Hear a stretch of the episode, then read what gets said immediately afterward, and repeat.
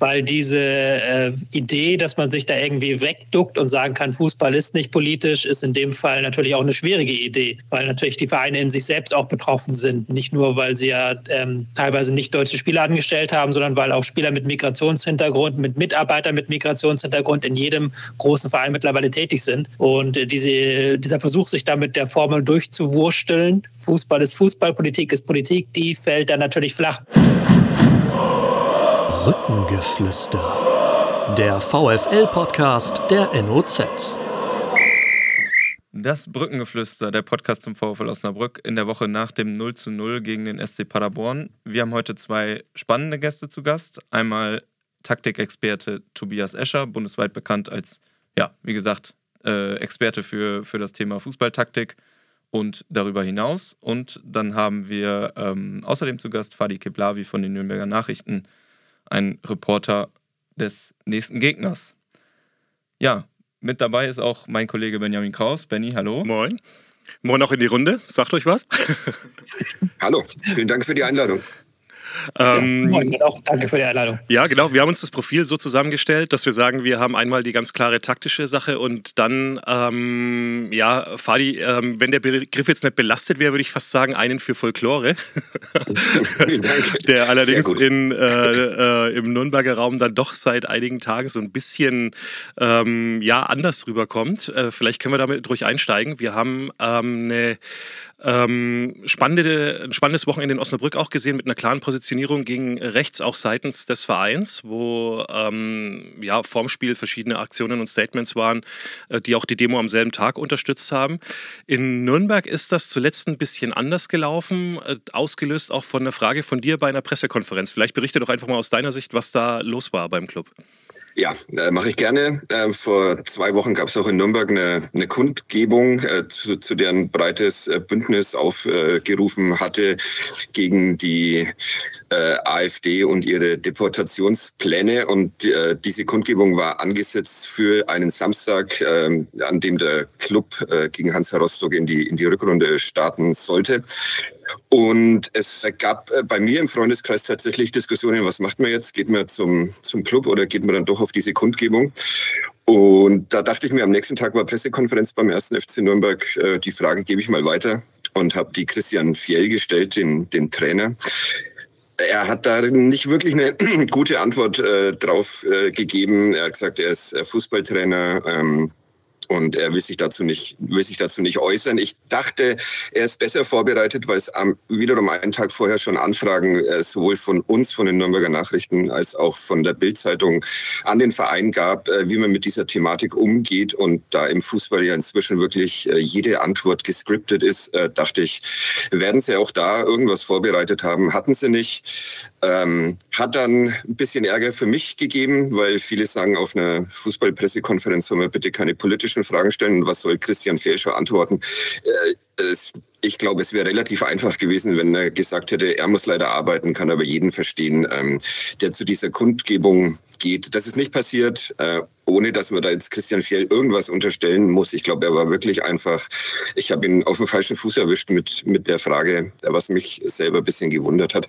Wir haben das Ganze dann noch kommentiert. Man muss auch sagen, dass von den Fußballerinnen, die in Nürnberg inzwischen eine einigermaßen prominente Rolle spielen, äh, dass da einige Vertreterinnen und Vertreter auf der Kundgebung Gesetzgebung dann waren, die größer wurde, als es, glaube ich, alle angenommen hatten. Es waren so 25.000 Menschen ungefähr da. Es war eine sehr coole Veranstaltung. Ähm, ja, und äh, wir haben dann, ähm, der Sportchef des äh, Nürnberger Nachrichten, Sebastian Böhm, hat dann im Nachgang nochmal einen äh, Kommentar geschrieben, in dem er nochmal aufzeigt, dass der 1. FC Nürnberg ein Verein ist, der sich auch den Kampf gegen den äh, Rechtsradikalismus äh, immer sehr auf die Fahnen schreibt. Ähm, und wenn dann aber seine, seine Hauptverantwortlichen in den wichtigen Momenten immer nicht so wirklich dazu stehen, dann kommt das Ganze so ein bisschen marketingmäßig rüber. Ähm, auch der Kommentar, äh, da wurde Christian Fehl nicht angegriffen, da wurde eher Verständnis geäußert und dass da andere hätten vielleicht dann noch eingreifen können, wenn er schon nicht gebrieft ist. Äh, zum Beispiel der Pressesprecher, der aber auch nicht reagiert hat während dieser äh, Pressekonferenz. Äh, wurde auch wieder äh, sehr breit diskutiert, dieser Kommentar. Dieter Hecking, der Sportvorstand, hat dann einen Ausflug nach Hannover und auf ein äh, Podium dort genutzt, ähm, um nochmal über mich zu schimpfen und über den äh, Kommentar und hat diese Demonstrationen in einem vielleicht etwas unbedachten Nebensatz als äh, Folklore abgetan. Ähm, was dann wiederum einen Kommentar der Bildzeitung, was äh, für die auch eher ungewöhnlich ist, in, in, in dem Fall, glaube ich, äh, nach sich gezogen hat, wo sie sagt, damit äh, verrät Dieter Hecking die Werte des Vereins. Und da stehen wir jetzt am kommenden Samstag ist wieder eine Kundgebung in Nürnberg, äh, dies dann diesmal allerdings nach dem Spiel gegen, gegen den VfL Osnabrück um 16 Uhr. Da kommen dann einige Vertreter, unter anderem Dieter Hecking und Christian Fehl und sollen auch auf der, auf der Kundgebung dann sprechen. Also viel Aufregung, nicht nur wegen sportlicher Dinge hier in Nürnberg gerade. Spannend, Dankeschön für den äh, auch umfassenden Abriss. Ähm, ja, Tobias Escher zeigt wieder mal ähm, Sport und Politik, der versucht, das zu trennen, ähm, eigentlich so gut wie unmöglich und eigentlich dann immer auch nur ganz gern auch benutzt von Leuten, die ja vielleicht dann eben auch Interesse, mal auch ein gewisses Interesse verfolgen, was wir, wie gesagt, Fadi, du hast es gesagt, jetzt Christian Fehler oder dem ersten FC Nürnberg den handelnden Personen jetzt ausdrücklich nicht unterstellen wollen, das war eher unbedacht, aber ähm, das äh, es spielt immer mehr zusammen, gerade in diesen äh, momentan ein bisschen schwieriger gewordenen Zeiten seit einigen Jahren, richtig? Auf jeden Fall. Es gab ja auch andere Vereine, wo die, Statements eher halbgar waren. Alemannia Aachen ist da ein Beispiel eines Traditionsvereins, der dann sehr halbgares Statement rausgehauen hat und da auch auf die Finger bekommen hat, weil diese äh, Idee, dass man sich da irgendwie wegduckt und sagen kann, Fußball ist nicht politisch, ist in dem Fall natürlich auch eine schwierige Idee, weil natürlich die Vereine in sich selbst auch betroffen sind. Nicht nur, weil sie ja ähm, teilweise nicht deutsche Spieler angestellt haben, sondern weil auch Spieler mit Migrationshintergrund, mit Mitarbeitern mit Migrationshintergrund in jedem großen Verein mittlerweile tätig sind. Und äh, diese, dieser Versuch, sich damit der Formel durchzuwursteln, Fußball ist Fußball, Politik ist Politik, die fällt dann natürlich flach, weil natürlich diese Deportationsfantasien, die aufgedeckt wurden von äh, den Kollegen von korrektiv.org, die greifen ja in die Mitte der Gesellschaft rein, auch natürlich in das, was die tägliche Arbeit der Fußballclubs betrifft tägliche Arbeit. Ja, man muss, ja, man, man muss das vielleicht nochmal festhalten, der 1. FC Nürnberg ist wirklich ein Verein, äh, der sich auch mit, mit dem anderen Vorstand Nils Rosso und, und Katharina Fritsch ähm, sehr bemüht bei diesem Thema und die in letzter Zeit oft Kampagnen im, im CSR-Bereich ähm, ähm, gefahren haben und die da auch ernsthaft dahinter stehen. Es ist bloß so, dass es manchmal so wirkt, als würden das nicht alle im Verein mittragen oder es in den wichtigen Momenten dann vergessen. Aber grundsätzlich ist man, um da kein falsches Bild aufkommen zu lassen, ist man da in Nürnberg schon, schon sehr bemüht und engagiert in dieser Hinsicht. Das gilt äh, hier für den VfL Osnabrück natürlich ganz genauso. Ähm, auch da hat man, hat man sich stark gemacht, äh, jetzt am vergangenen Wochenende im Rahmen der Demo hier in Osnabrück. Und ähm, wir wollen aber nochmal schauen auf das Spiel.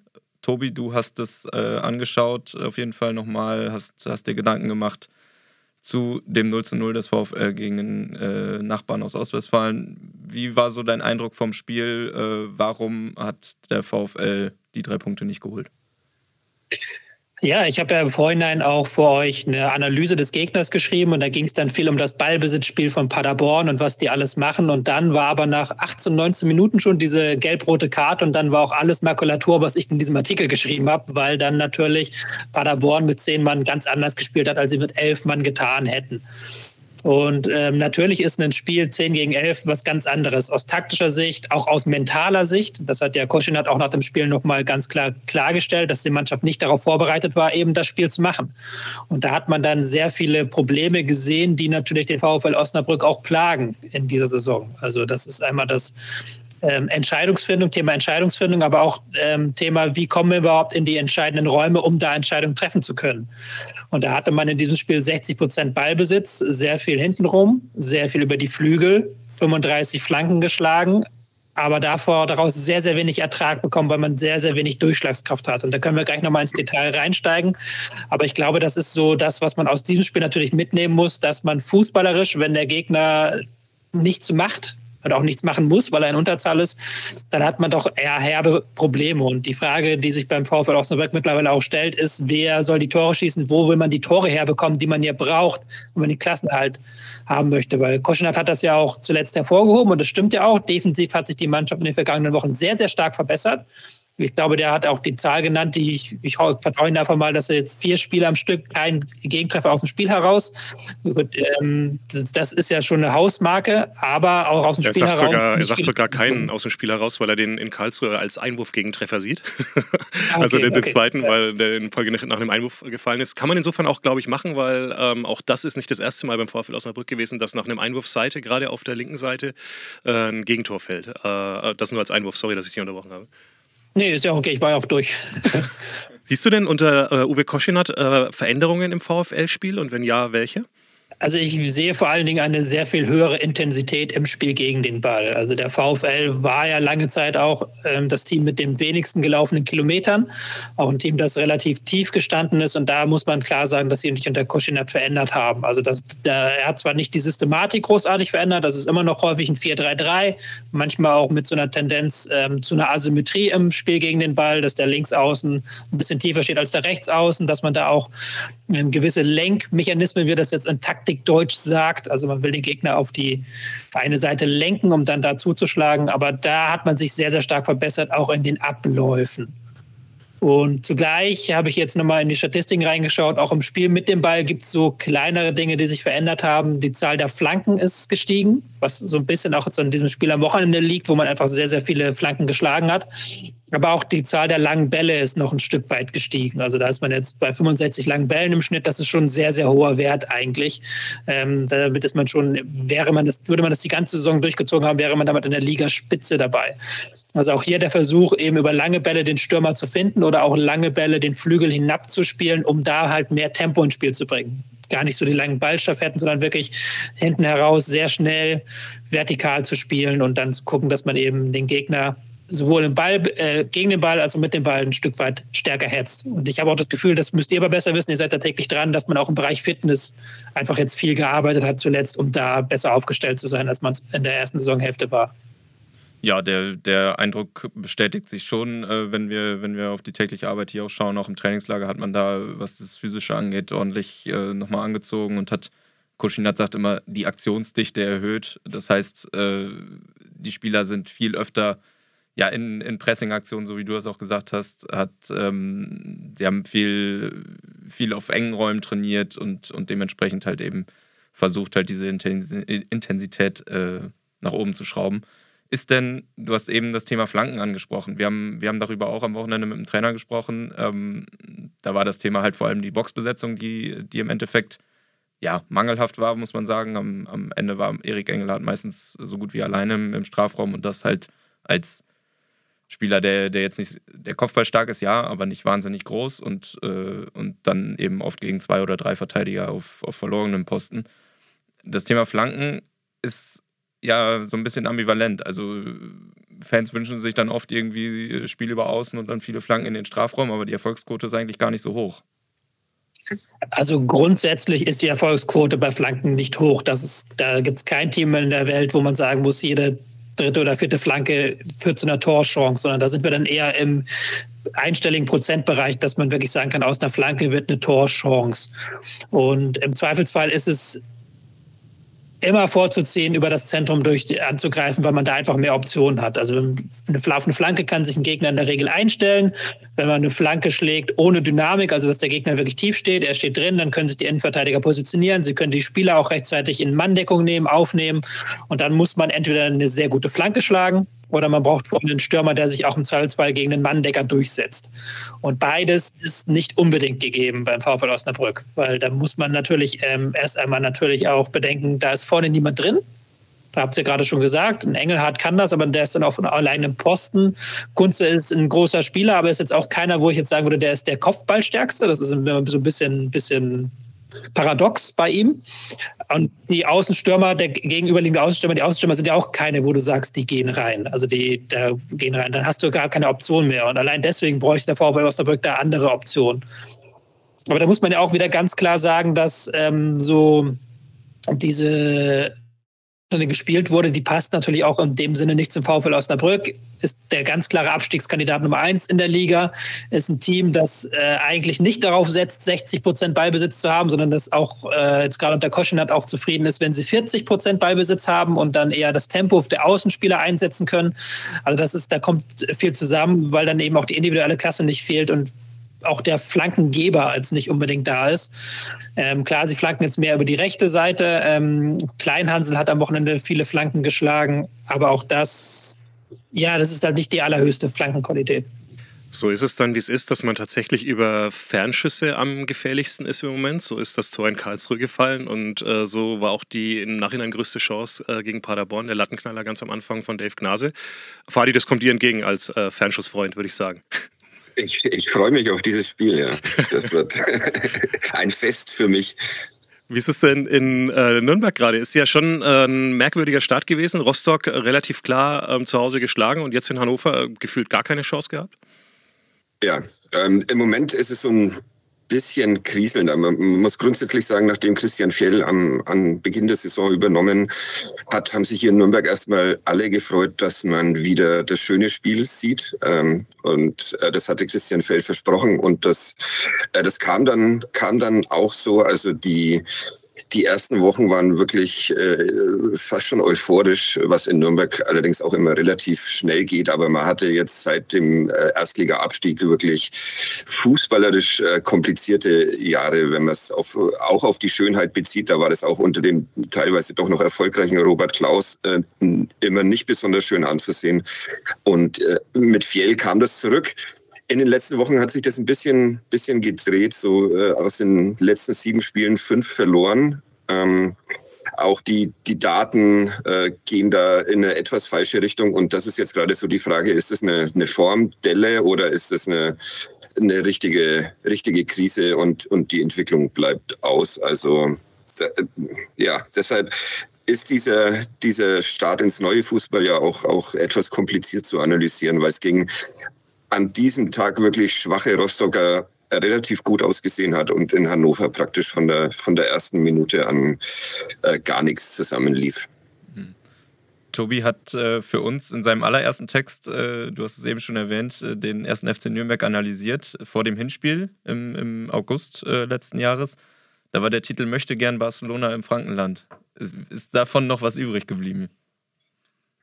Ja, das möchte gern ist noch übrig geblieben. Also Sie, Sie, Sie wollen es nach wie vor, Sie, Sie wollen es nach wie vor. Christian Fjell wird auch immer wieder, immer wieder gefragt in den letzten Wochen, ob er nicht mal einen anderen Ansatz ähm, wählen will, äh, weil der jetzige, der ursprüngliche offenbar offensichtlich jetzt nicht mehr funktioniert.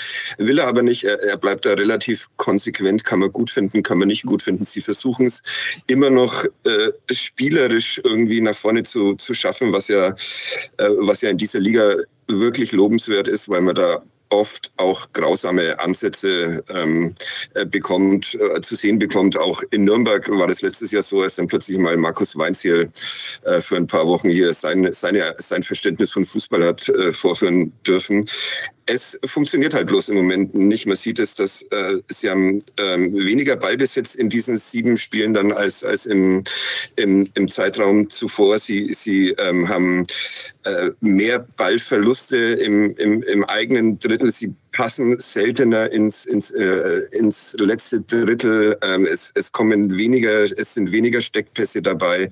Also das sind alles so Dinge, Vielleicht hängt also viele sagen, äh, der Fiel ist, ist dechiffriert worden, sozusagen sein Ansatz. Es hängt aber natürlich auch ein bisschen mit der Qualität der Spieler zusammen und eine Mannschaft, die letztes Jahr ähm, noch bis zum letzten Spieltag gegen den Abstieg gekämpft hat und jetzt Fußball spielen soll und darf. Vielleicht ist es dann normal, dass dann manchmal, äh, wenn es ein bisschen Widerstände gibt, dann auch die, die Überzeugung fehlt, diesen Ansatz wirklich komplett äh, durchzuziehen. Aber trotzdem ist es noch so, dass sie auf dieses äh, weit nach vorne kloppen und sowas verzichten, dankenswerterweise. Also es kann sich auch wieder in die richtige Richtung entwickeln. Die Frage ist ja auch immer, vor dem Problem, in Anführungszeichen, stehen wir in Osnabrück ja tatsächlich auch. Äh, geht dieses Hoch- und Weit-Bringt-Sicherheitsspiel überhaupt mit dem jeweiligen Kader, den man zur Verfügung hat? Ne? Also der klare Ziel-Wandspieler äh, fehlt äh, unserer Ansicht nach in Osnabrück, zumindest insofern, dass halt äh, weder Verhoek noch irgendwie Vried ansatzweise zur Form gefunden haben bis jetzt und dass dann dadurch halt dieses taktische Mittel auch fehlt. Und äh, Fadi, wenn ich jetzt an den Clubkader denk, denke, ist es ja ähnlich. Ne? Da Ferner haben sie abgegeben. Äh, die Asiaten, die im Hinspiel hier super aufgetrumpft haben, sind vorne. Die sind aber natürlich eher die Jungs für den spielerischen Ansatz. Und ja, rund um Supertalent Usun im Mittelfeld sieht es ja ähnlich aus. Ja, also in der, in der Hinrunde äh, galt es äh, ganz sicher, dass wirklich, wenn Nürnberg das versucht hätte, wäre es Quatsch gewesen, weil da wäre keiner, keiner da gewesen, der irgendwie dann diesen berühmten zweiten Ball oder sowas auch nochmal hätte sichern, sichern können. Jetzt, äh, Can Usun hat da oft äh, Mittelstürmer gespielt in der, in der Hinrunde und der ist nun wirklich keiner, den man eigentlich als Mittelstürmer sehen will, obwohl er da natürlich seiner Qualität wegen trotzdem okay ausschaut. Man hat jetzt dann im, im Winter darauf reagiert, hat da ferner nach Düsseldorf abgegeben, der in Nürnberg einfach glücklos war. Dass, ähm, da, ja, der hätte sich, hätte sich in Nürnberg, glaube ich, nicht mehr erholt ähm, und hat Sebastian Andersson ähm, verpflichtet, der äh, sehr lange verletzt war, aber dann schon eher so ein Spieler ist, auf den man das auch mal versuchen kann, der auch mal Bälle behauptet, hat er jetzt auch in den ersten beiden Spielen ähm, gezeigt, angedeutet.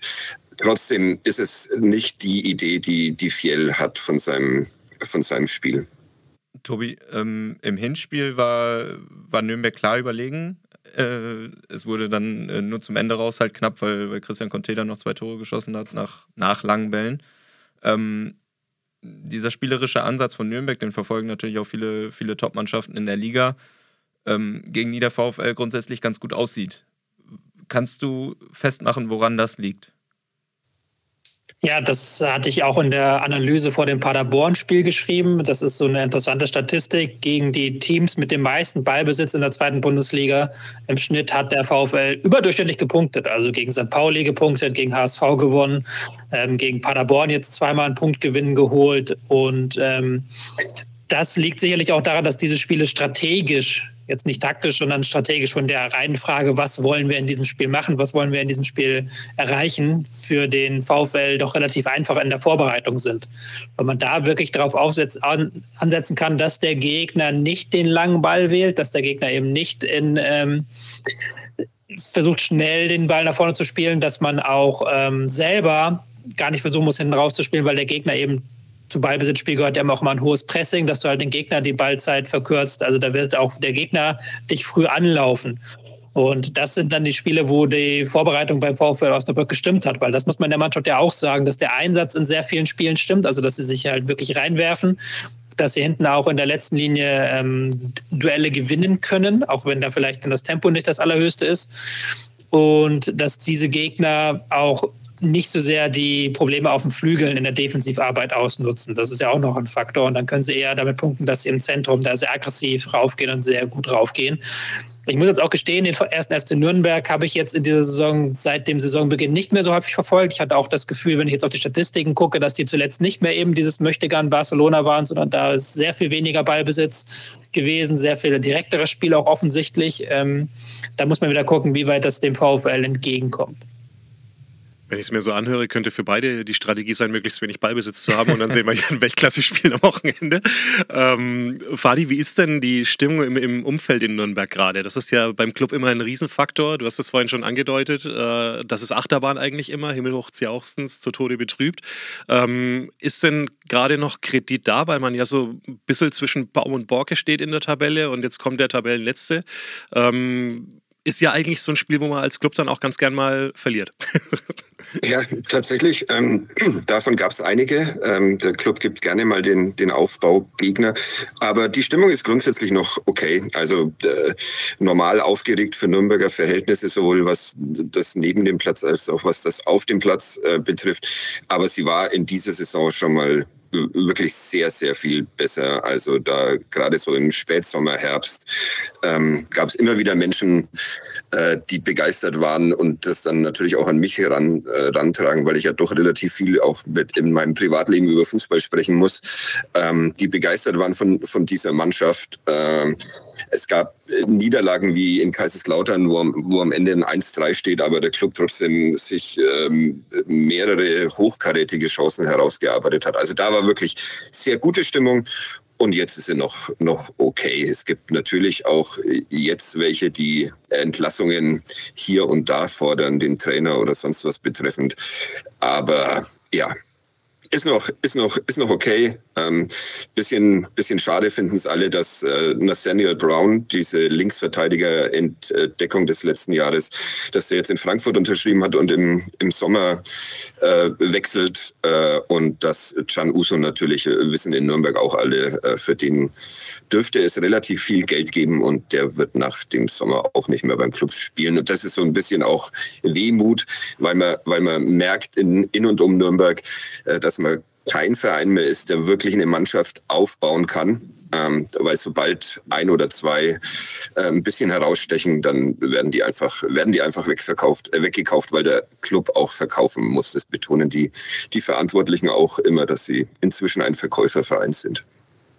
Janusun ist ein gutes Stichwort, auf ihn wollte ich auch hinaus. Benny hat ihn ja eben auch schon angesprochen. Ist, ähm, was ist das für ein Spieler? Frage vielleicht an euch beide. Tobi, du wirst ihn eventuell auch schon mal gesehen haben jetzt. Du willst wissen, wie die Folge weitergeht? Das Brückengeflüster gibt's ab jetzt zusammen mit allen Vereinsinfos und Streams als VfL-Abo der NOZ. Freu dich auf alle Folgen in voller Länge und sicher dir zum Weiterhören einfach deinen kostenlosen Probemonat auf noz.de slash abo-vfl oder klicke einfach auf den Link in den Show Notes. Viel Spaß!